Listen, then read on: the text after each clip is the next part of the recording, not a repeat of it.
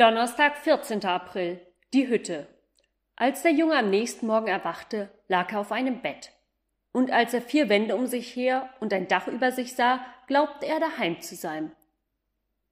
Ob Mutter nicht bald mit dem Kaffee kommt, murmelte er noch im Halbschlaf. Aber dann fiel ihm ein, dass er ganz verlassen in einer Hütte auf dem Krähenberg lag und das Fumle-Dummle mit der weißen Feder ihn am vorhergehenden Abend hierher getragen hatte.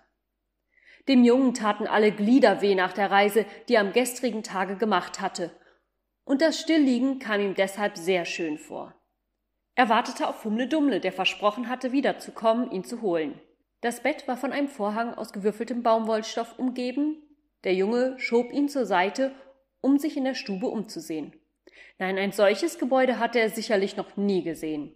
Die Wände bestanden nur aus einer doppelten Reihe Latten. Dann kam gleich das Dach.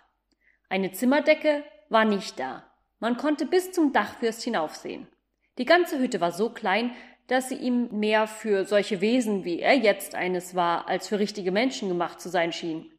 Aber der Herd und der Kamin waren ganz richtig gebaut und kamen ihm gerade so groß vor wie alle, die er früher gesehen hatte. Die Eingangstür auf der einen Giebelseite neben dem Herd war so schmal, dass sie beinahe einer Luke glich. An der anderen Giebelseite war ein niedriges, breites Fenster mit vielen kleinen Scheiben. Es waren fast keine beweglichen Möbel im Zimmer. Die Bank an der einen langen Seite und der Tisch am Fenster waren an der Wand festgemacht und desgleichen das große Bett, in dem der Junge lag, sowie auch der bunte Wandschrank. Der Junge hätte gar zu gern gewusst, wem die Hütte gehörte und warum sie unbewohnt sei. Es sah ganz so aus, als ob die abwesenden Bewohner die Absicht gehabt hätten, wiederzukommen. Die Kaffeekanne und der Grützentopf standen auf dem Herd und in dem Ofenwinkel lag etwas Brennholz. Der Ofenschürer und die Backschaufel standen in einer Ecke. Der Spinnrocken war auf einen Stuhl gestellt, auf dem Bord über dem Fenster lagen Werk und Flachs, ein paar Stränge Garn, ein Talglicht und ein Bund Zündhölzer. Ja, es sah gerade aus, als ob die Leute, denen die Hütte gehörte, zurückzukehren gedächten. In der Bettlade lagen die nötigen Bettstücke, und an der Wand waren lange Tuchstreifen befestigt, auf denen drei Reiter zu sehen waren, die Kaspar, Melchior und Balthasar hießen. Dieselben Pferde und dieselben Reiter waren viele Male abgebildet. Sie ritten in der ganzen Stube herum und nahmen ihren Weg sogar bis zu den Dachbalken hinauf. Aber oben im Dach erblickte der Junge etwas, das ihn eiligst auf die Beine brachte. Da oben auf einem Haken hingen ein paar trockene Brotkuchen. Sie sahen allerdings etwas schimmlig und alt aus, aber es war doch immerhin Brot. Er versetzte ihnen mit der Backschaufel ein paar Schläge, dass ein Stück hinunterfiel. Schnell stillte er seinen Hunger und stopfte auch seine Taschen noch voll damit. Wie unglaublich gut doch Brot schmeckte. Dann schaute er sich noch einmal in der Stube um, ob er nicht etwas entdeckte, das ihm nützlich sein könnte.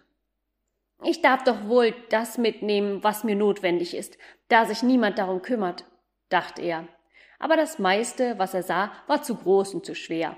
Das einzige, was er etwa mitnehmen konnte, waren ein paar Zündhölzer. Er kletterte auf den Tisch hinauf und schwang sich mit Hilfe der Vorhänge auf das Bett über dem Fenster.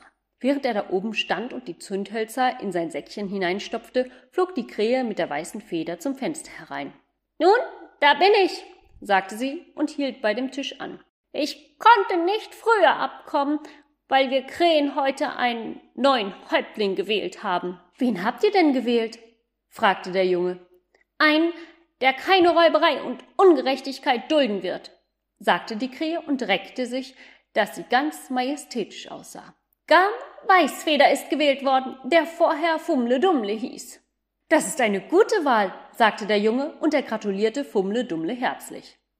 Ja, du darfst mir wohl Glück wünschen, sagte Gam, und dann erzählte er dem Jungen, was für ein Leben er mit Windeile und Kara gehabt hätte.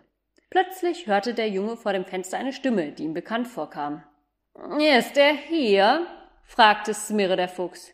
Ja, da drinnen hat er sich versteckt, antwortete eine Krähenstimme. Nimm dich in Acht, Däumling, rief Garm. Windkara steht mit dem Fuchs draußen, der dich auffressen will. Mehr konnte er nicht sagen, denn der Fuchs machte einen Satz gegen das Fenster.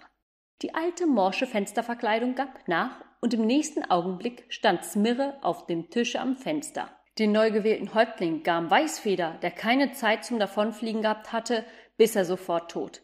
Dann sprang er auf den Boden hinunter und schaute sich nach dem Jungen um. Dieser versuchte sich hinter einem Garnhaspel zu verstecken, aber Smirre hatte ihn schon gesehen und duckte sich zum Sprunge. Ach, die Hütte war gar so klein und niedrig. Der Junge war keinen Augenblick im Zweifel, dass ihn der Fuchs ohne Schwierigkeit erreichen könne. Aber in diesem Augenblick war der Junge nicht ohne Verteidigungswaffen.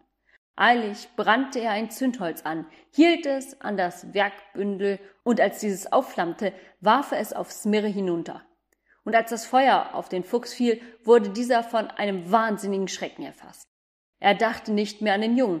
Ohne sich zu besinnen, floh er aus der Hütte hinaus. Aber es sah aus, als ob der Junge zwar einer Gefahr entgangen sei, jedoch nur, um sich in eine größere zu bringen. Von dem Werkbündel, das er nach Smirre geworfen hatte, verbreitete sich das Feuer weiter, und schon hatte es den Bettumhang ergriffen. Der Junge sprang hinunter und versuchte, die Flammen zu löschen. Aber das Feuer brannte schon zu stark. Die Stube füllte sich schnell mit Rauch, und Smirre, der vor dem Fenster stehen geblieben war, erriet leicht, wie es da drinnen stand.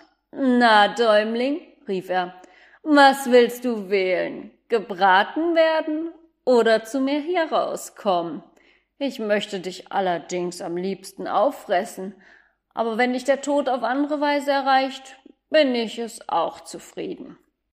Der Junge war überzeugt, dass der Fuchs recht habe, denn das Feuer griff schrecklich schnell um sich. Schon brannte das ganze Bett, vom Boden stieg Rauch auf, und an den gemalten Tuchstreifen krochen die Flammen von einem Reiter zum anderen. Der Junge war auf den Herd hinaufgesprungen und versuchte die Klappe zum Backofen zu öffnen. Da hörte er plötzlich dass ein Schlüssel in die Tür gesteckt und leise umgedreht wurde. Das mussten Menschen sein, und in der Not, in der der Junge sich befand, fürchtete er sich nicht. Er freute sich nur, er sah zwei Kinder vor sich, aber zu beobachten, was für Gesichter sie machten, als sie die Stube in Flammen stehen sahen, dazu ließ er sich keine Zeit, sondern stürzte an ihnen vorbei ins Freie.